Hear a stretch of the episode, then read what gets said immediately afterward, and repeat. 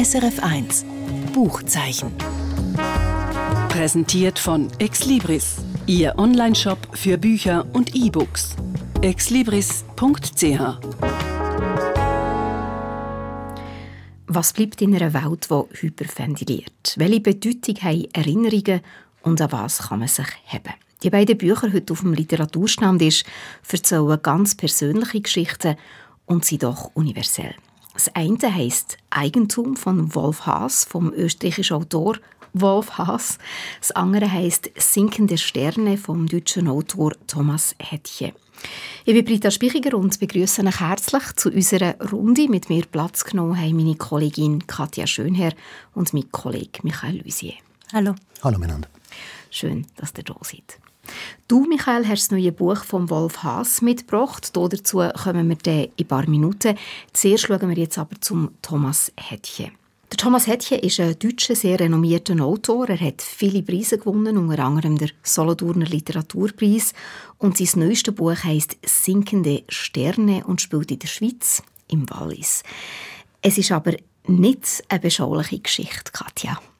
Nee, ganz im Gegenteil. Das, ähm, es geht erstmal darum, dass äh, der, der Ausgangspunkt ist eine Naturkatastrophe. Also ein Bergsturz hat das Rhonetal in einen riesigen See verwandelt und quasi das Wallis mehr oder weniger eingekesselt und der Kanton schirmt sich jetzt mehr oder weniger freiwillig noch zusätzlich zu der geografischen äh, äh Abschottung ähm, schottet es sich jetzt auch so von seiner äh, Staatsform her.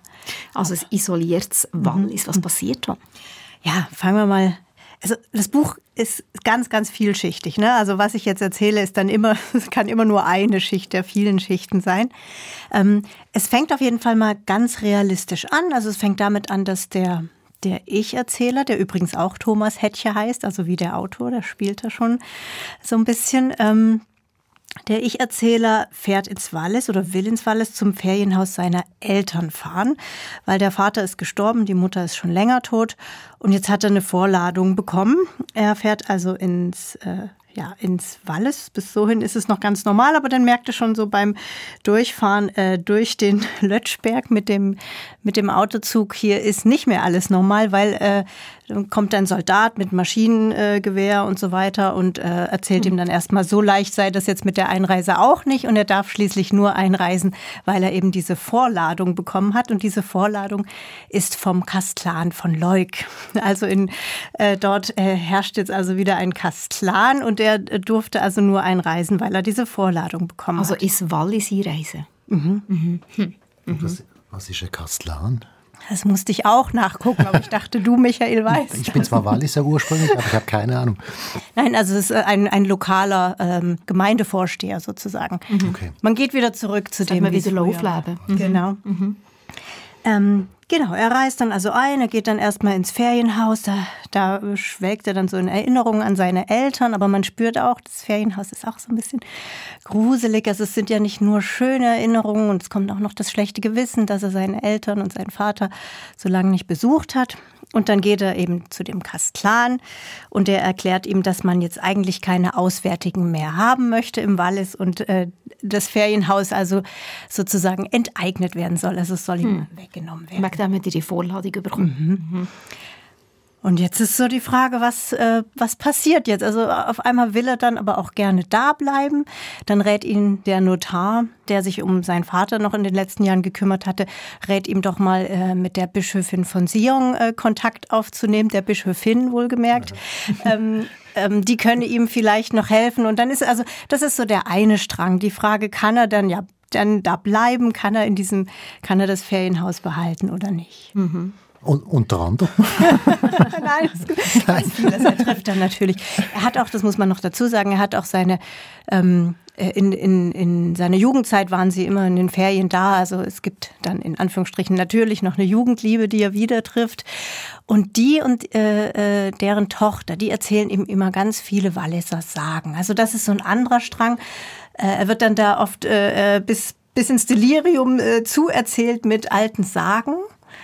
Ähm, das schafft so eine ganz eigenwillige Atmosphäre. Und das andere ist auch noch die Geschichte, die er im Hintergrund hat. Er war nämlich äh, Universitätsdozent und hat ähm, ähm, als, äh, als Literaturdozent gearbeitet und zum Beispiel, oder das war das Seminar, das er mal gegeben hat, war über die Odyssee und dann wurde ihm aber gesagt, nee, das, das sei jetzt zu männlich, das Thema und, und äh, man braucht ihn nicht mehr. Also es geht dann, wenn man es jetzt so abstrakt sehen will, auch ganz stark um die Frage, wo gehört denn wo gehört er denn überhaupt noch hin? Okay. Weil er weiß es ja auch nicht. Also er kann da, wo er ist, kann er nicht bleiben. Und da, wo er, wo er herkommt, wird er auch nicht mehr so richtig gebraucht. Also da ist eine Art Revolution hat stattgefunden, ein Umschwung hat stattgefunden. Also offenbar haben die Frauen die Macht übernommen oder ist ein Matriarchat ausgebrochen oder hat sich das Wallis abgeschottet und eine eigene genau, ein also neues Bistum aufgemacht oder irgendwas? Was ist echt da genau passiert? Das, das, das erzählt er gar nicht, wie das so. so. wie das so gekommen ist. Es ist, wird dann einfach so mal hingestellt als so ein das ist jetzt mal ein, Ort auf dieser Welt, der sich abgeschottet hat und dem völlig egal ist, der, was draußen rum passiert. Und für uns ist das eh besser. Wir waren eh immer nur Durchgangsverkehr. Ähm, genau. Also das, das, wie die, die Herleitung kommt, glaube ich, gar nicht. Das wird jetzt einfach mal so gesetzt, dass da dieser Umschwung stattgefunden hat hin zu dieser, ist dann schon eine Art Diktatur. Okay, also er setzt uns eigentlich in eine Welt, mhm. die er gar nicht erklärt. Genau. So, okay. Und gleich, denkt mir, scheint er ja sehr viele Themen anzusprechen. Also das Verhältnis zu der Natur, genau. vielleicht eben durch die Naturkatastrophen auch das Verhältnis zwischen den Geschlechtern, vielleicht mhm. ein bisschen äh, neutral formuliert. Oder Bedeutung auch von Kultur, Literatur, Literatur mit ja, ihrer ja. beruflichen Vergangenheit und so weiter. Also kann man das Buch auch verstehen als äh, vielleicht Überlegungen von jemandem, der nach Antworten sucht? Ja, äh, natürlich. Also zum Beispiel auch äh, sinkende Sterne. Wenn man sich das jetzt fragt, das, äh, das ist ein Zitat der Schauspielerin Isabelle Huppert, äh, Huppert über, ähm, das da als Titel verwendet worden ist. Die hat nämlich mal gesagt, Männer sind sinkende Sterne. Also es geht schon auch um die, die Rolle des Mannes. Mhm. Äh, welche Rolle hat der jetzt noch? Und weil du gerade die Natur angesprochen hast, das, das ist eine ganz, ganz große Stärke von dem Buch die Naturbeschreibung, die Landschaftsbeschreibung und mhm. gleichzeitig die, die Schönheit der Natur und gleichzeitig die Brutalität der Natur und mhm. das Ausgeliefertsein der Natur. Das, das kommt immer wieder vor, diese beiden Gegenpole. Mhm. Und du hast gesagt, eben, der, ähm, die Hauptfigur heißt auch Thomas oder sogar Thomas Hettchen, wie der mhm. Autor selber. Also ist es eine Art des Alter Ego? Ist es, ist es bis zu einem gewissen Grad auch eine autobiografische Geschichte? Ähm, das, das, weiß ich nicht. Also er verbringt viel Zeit in, in der Schweiz, Thomas Hettche. Ähm, ich meine, er hat sogar ein Ferienhaus hier. Ähm, aber ich glaube, es ist auch ein schöner Trick, um einen so ein bisschen auf eine falsche Fährte oder überhaupt auf eine Fährte zu locken, weil man es dann auch als sehr realistisch liest und, und ähm, dann, dann so drin ist und, und das gar nicht mehr so merkt, dass, es, dass wir jetzt eigentlich in so einer dystopischen Welt liegen. Aber, aber wie geht es ihm denn? Also wahrscheinlich ist ja, dass er so, er so denkt, dass er sich selber in so eine Welt manövriert durch den Trick, um sich vielleicht auch dieser Welt auszusetzen. Wie geht es ihm denn in dieser Welt? Das, es ist ja offenbar alles verstärkt von dem, was ja eh schon im Kern um ist. Ja, es geht, er geht da ganz, ganz stark so ins Reflektieren. Also er, das ist eben, also die, am Anfang ist es recht stark noch handlungsgetrieben, wo er dann diesen, diese Vorladung beim Kastlan wahrnimmt und dann äh, mit dem Notar spricht und auch noch zur Bischöfin geht. Ähm, und dazwischen hat man einfach diese ganz langen Sequenzen, wo er reflektiert. Und da kommt er wirklich vom Hundertsten ins Tausendste. Also da geht es um Filme, da geht es um, um Literatur, das, das ist Literaturgeschichte, das ist geht dann ganz weit weg. Also das ist so die intellektuelle Ebene vom Buch und da, da nimmt dann auch die Handlung ab. Mhm.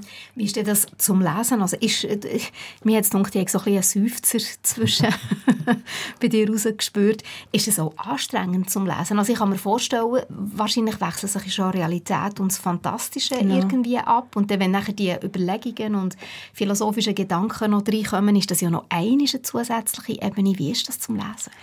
Es ist keine leichte Kost. Also es ist nicht mal eben gelesen, sondern man muss sich da wirklich, also man muss auch zwischendrin googeln, wenn man irgendwelche äh, literaturwissenschaftlichen Verweise meint, mhm. jetzt gerade nicht zu verstehen. Mhm. Ähm, man kann auch sagen, man konzentriert sich auf, äh, auf jetzt nur die Handlung und, und, und guckt, wie es weitergeht, aber dann verpasst man auch sehr viel. Also mhm. man will dann schon seinen Ausführungen folgen, aber es, es ist sage ich mal, anspruchsvoll. Und wie hat es dir gefallen? Ich meine, ich mein, das Grundbild ist ja großartig. Das Wallis ist zu, oder? Und es ist eine eigene Welt auf einmal. Ja, also diese, diese Spielerei, dass man auch, ich finde es noch so spannend, dass man am Anfang, er schließt am Anfang so die Tür auf vom, vom Haus und beschreibt, was er da sieht und die einzelnen Gegenstände. Und man ist in so einer ganz real, realen Welt. Und dann merkt man, es stimmt aber mhm. nicht mehr. Und das, das war so geschickt gemacht. Das diese, beklemmend. Ja, aber dieses, dass man reingeworfen wird und es mutet alles ganz realistisch an und dann merkt man, nee, nee, so. da ist ganz viel magisch und es ist ganz viel verschoben. Und und wirklich, also ähm, sprachlich, da ist kein Schnitzer drin. Das ist wirklich mhm. ausgefeilt bis zum letzten. Mhm. Und mit uns das Buch selber ist mhm. sehr schön gemacht. Das sehr liebevoll, so mit einem Leineneinband. Ja, Leineneinband. Dann, ähm, auch wenn man es aufschlägt, hier vorne, ich zeige es mal, ist auch noch so eine Landkarte. Und das ist wirklich, ich meine, wir kriegen, ihr wisst wir kriegen sehr viele Bücher geschickt. Und das war eins, wo ich dann wirklich gedacht habe, ah, das ist mal wieder was Besonderes. Da hat der Verlag richtig was investiert. Das ist auch einfach schön anzufassen. Mhm, man nimmt es gerne mhm. an. Wann würdest du den empfehlen? Wallis-Fans. Wallis-Fans und Sprachliebhabern. Ähm, oder auch Leuten, die sich sehr für, für Kultur und Kunst und auch Geschichte interessieren, ja. Sinkende Sterne von Thomas Hettche ist bei Kiepenheuer und Witsch erschienen und 224 Seiten lang heute vorgestellt von der Katja Schönherr. Es ist schon wieder was passiert. So fängt Brenner-Krimis vom österreichischen Autor Wolf Haas an. Sein neuestes Buch ist aber kein Krimi, sondern sehr persönliches, vielleicht sogar das persönlichste bis jetzt. Es heißt Eigentum von Wolf Haas und er schreibt darin über seine Mutter. Dass es sehr ein persönliches Buch ist, das dunkel mir sieht man schon an der Aufmachung vom Buch. Es ist braunes Packpapier als Einband, darauf ein roter Stempel mit der Aufschrift Eigentum von Wolf Haas. Was ist das für ein Titel? Ja, genau. Also es geht genau um das. Man muss sich das vorstellen wie ein Päckchen. Mhm. Du hast jetzt das Haus aufgeräumt, beispielsweise von den, von den verstorbenen Eltern oder irgend einfach äh, ein Teil von deinem Leben fertig aufgeräumt und drehst das alles zusammen dann machst du Packpapier rundum und dann sagst du, das gehört mir, mhm. aber dann stellst du es auch weg. Und so ist es tatsächlich. Es geht in diesem Buch um den Tod von seiner Mutter. Er begleitet seine Mutter, bis sie stirbt.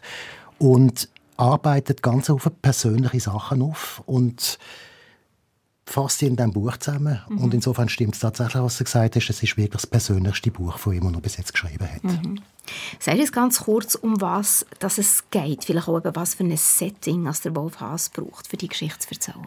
Also es geht um zwei Sachen. Es geht einmal um die Mutter. Das ganze Leben von dieser Mutter, 1923 geboren, stirbt 2018, also mit 95 Jahren.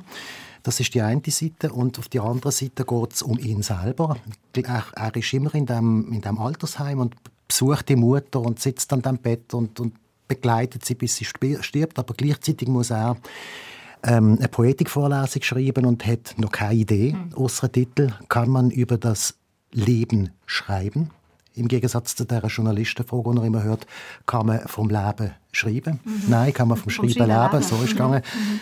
Und Setting ist, ist spannend insofern, als dass ähm, die Mutter wird plötzlich wach und sagt, ähm, zwei, drei Tage vor ihrem Tod und sagt, du kannst du mit deinem Handy meine Leute denen anrufen und sagen, dass es mir gut geht. Weil die warten auf mich und ich komme bald. So etwa, oder? Und dann wird er verrückt. Mhm. Weil dieser Familie ist es nie gut gegangen. Der Mutter ist es immer schlecht gegangen. Und sie hat sich darum darüber definiert, dass es uns ja schließlich immer schlecht geht. Wir sind ein Leben lang beschissen worden von allen. Und das macht ihn ein bisschen hässig und den Foto an verschreiben. Und dann macht er mit sich selber einen Deal, und er sagt, okay, bis die Mutter stirbt, schreibe ich jetzt ihres Leben auf. Und in dem Moment, wo sie dann tot ist, dann mache ich keinen Strich mehr dran. Und das ist dann das Buch. Und das hat er mhm. ganz offenbar eingehalten. Das hat er wirklich so ah, das, gemacht? Das weiß ich nicht, aber das mhm. ist Behauptung innerhalb des Buch. Mhm. Und er vermischt Geschichte von dieser Mutter mit seiner eigenen Geschichte, wo er gleichzeitig versucht, die Poetikvorlesung zu schreiben. Also er schreibt über Literatur und gleichzeitig lässt er seine Mutter in ihrem Spruch ihres Leben erzählen. Aha, das heißt, der Teil, der sich um seine Mutter dreht, den hat sie ihm noch in den letzten Tagen erzählt. Sie, er hat sich von ihr noch erzählen lassen, wie es Leben war, oder hat er selbst noch mal recherchiert? Er hat, das, er hat das alles selber recherchiert. Mhm. Also die Mutter kann nicht mehr schwätzen. Aha, okay. Er ist einfach mit ihr aufgewachsen und hat die ganze, die ganze Erinnerung, die er an sie hat, in, in ihren ins Maul gelegt sozusagen und verlässt sie jetzt auf ihre eigene Art, die Geschichte noch einmal zu erzählen. Und der wiederum erzählt die Gesamtgeschichte, nämlich wie er sie begleitet und was er dort gleichzeitig erlebt mit seiner mhm. Poetikvorlesung. Und was erlebt jetzt die Mutter? Was erlebt der Wolf Haas? Ja, und das ist, das ist interessant. Also, weil da kommen wir wieder zu dem Schlechten. Das ist immer alles schlecht gewesen. Die Mutter hat Jahrgang 23 und das ist die Zeit von der Inflation Inflation. Mhm.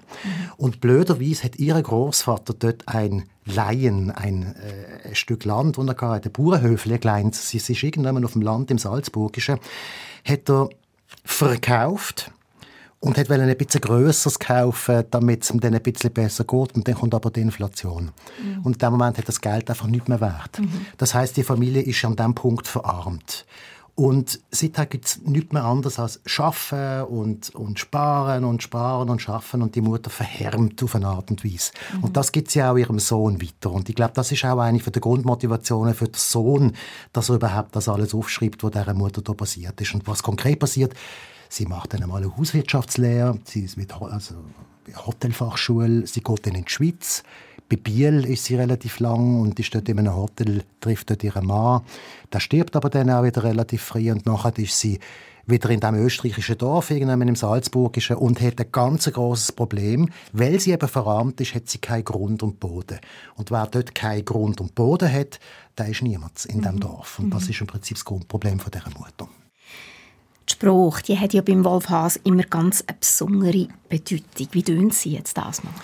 Das ist der eigentliche Reiz. Mhm. Also es ist ja, wie wenn es zwei Bücher wären, wo in eins verpackt ist. Das ist er selber, der seine Geschichte erzählt, und das andere ist die Mutter. Und der Mutter gibt er die, wie nennt er das jetzt, ähm, die rhetorische Trias mit auf den Weg. Das heißt, das ist eine Frau, das ist eine Frau, die einfach immer alles dreimal sagt. Also die tut nicht arbeiten. oder? Wenn ihr Männer es auch nicht versteht. Oder? Du musst, nein, musst schon, musst schon im Klappertext schauen. Der heißt nichts wie sparen, sparen, sparen. Mhm. Oder? Und er als Bub übernimmt denn das und, und ist jetzt ein Mann und schreibt und dann heißt es so nichts wie schreiben, schreiben, schreiben. Oder?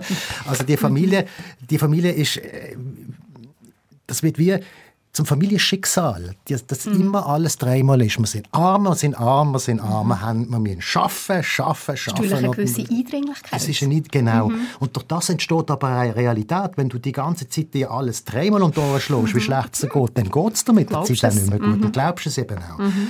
Und ich glaube, auch von solchen Sachen löst er sich. Und da ja auch der Wolf Haas ja wirklich sehr oft seine, seine Stoff eben auch über den Spruch entwickelt. Das ist ja nicht nur eine Spielerei bei ihm. Mhm. Er kommt wirklich zu seinem Stoff über seine Spruch. Hat hat es dann eben auch eine ganz hohe literarische Qualität, obwohl es grundsätzlich ja immer wie ein, wie ein lustiger Witz ist. Es ist aber keiner mehr, es ist dann wirklich Reinfinden in eine Geschichte und ein Reinfinden in Figuren, mhm. die sich über das definieren. Und dort finde ich es einfach toll. Mhm. Und charakterisiert natürlich eben auch die Mutter, wie sie denkt hat, wie sie gelebt hat, wie sie, wie sie war. Ganz genau, ja. Du hast schon angesprochen, dass es auch, oder humorvoll hast du, glaube ich, nicht gesagt, ähm, aber äh, irgendwie, das, das ist doch, weiß nicht, hast du humorvoll gesagt oder lustig? Es ist jedenfalls das, womit man die, die Brenner-Krimis ja auch assoziiert, dass er solche Detailbeobachtungen hat oder auch so, so Menschenkenntnis, dass er so Sachen reinbringt, die so auf den Punkt treffen, dass man es witzig findet. Ist das hier auch?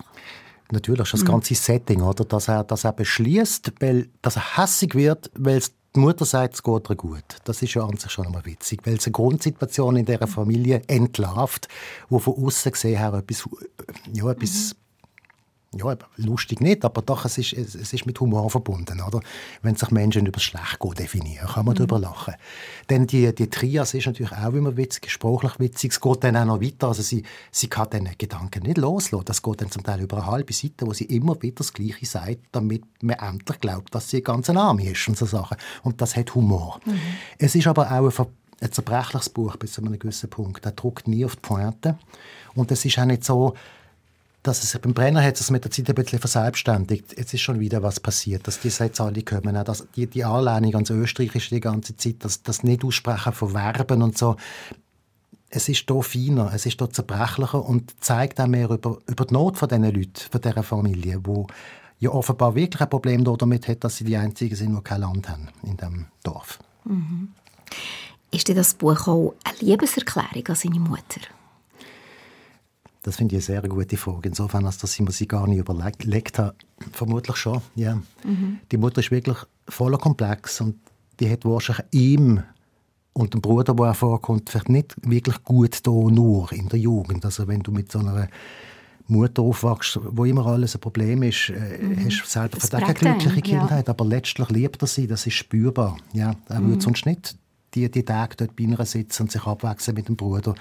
Und dann plötzlich wieder die langen Spaziergänge durchs Heimatdorf machen und sich Sachen überlegen aus seiner eigenen Kindheit. Ich glaube schon, dass es auch eine Liebeserklärung ist. Lustigerweise habe ich das denke ich, dass erst jetzt, dass es eine Möglichkeit ist, dass es das könnte sein und dass das vielleicht mhm. auch der Grund ist, wo einem das Buch auch berührt und eben nicht nur humorvoll anfühlt, oder? Dass, mhm. es, dass es eine Tiefe hat, eine andere Tiefe als andere Bücher auch von ihm.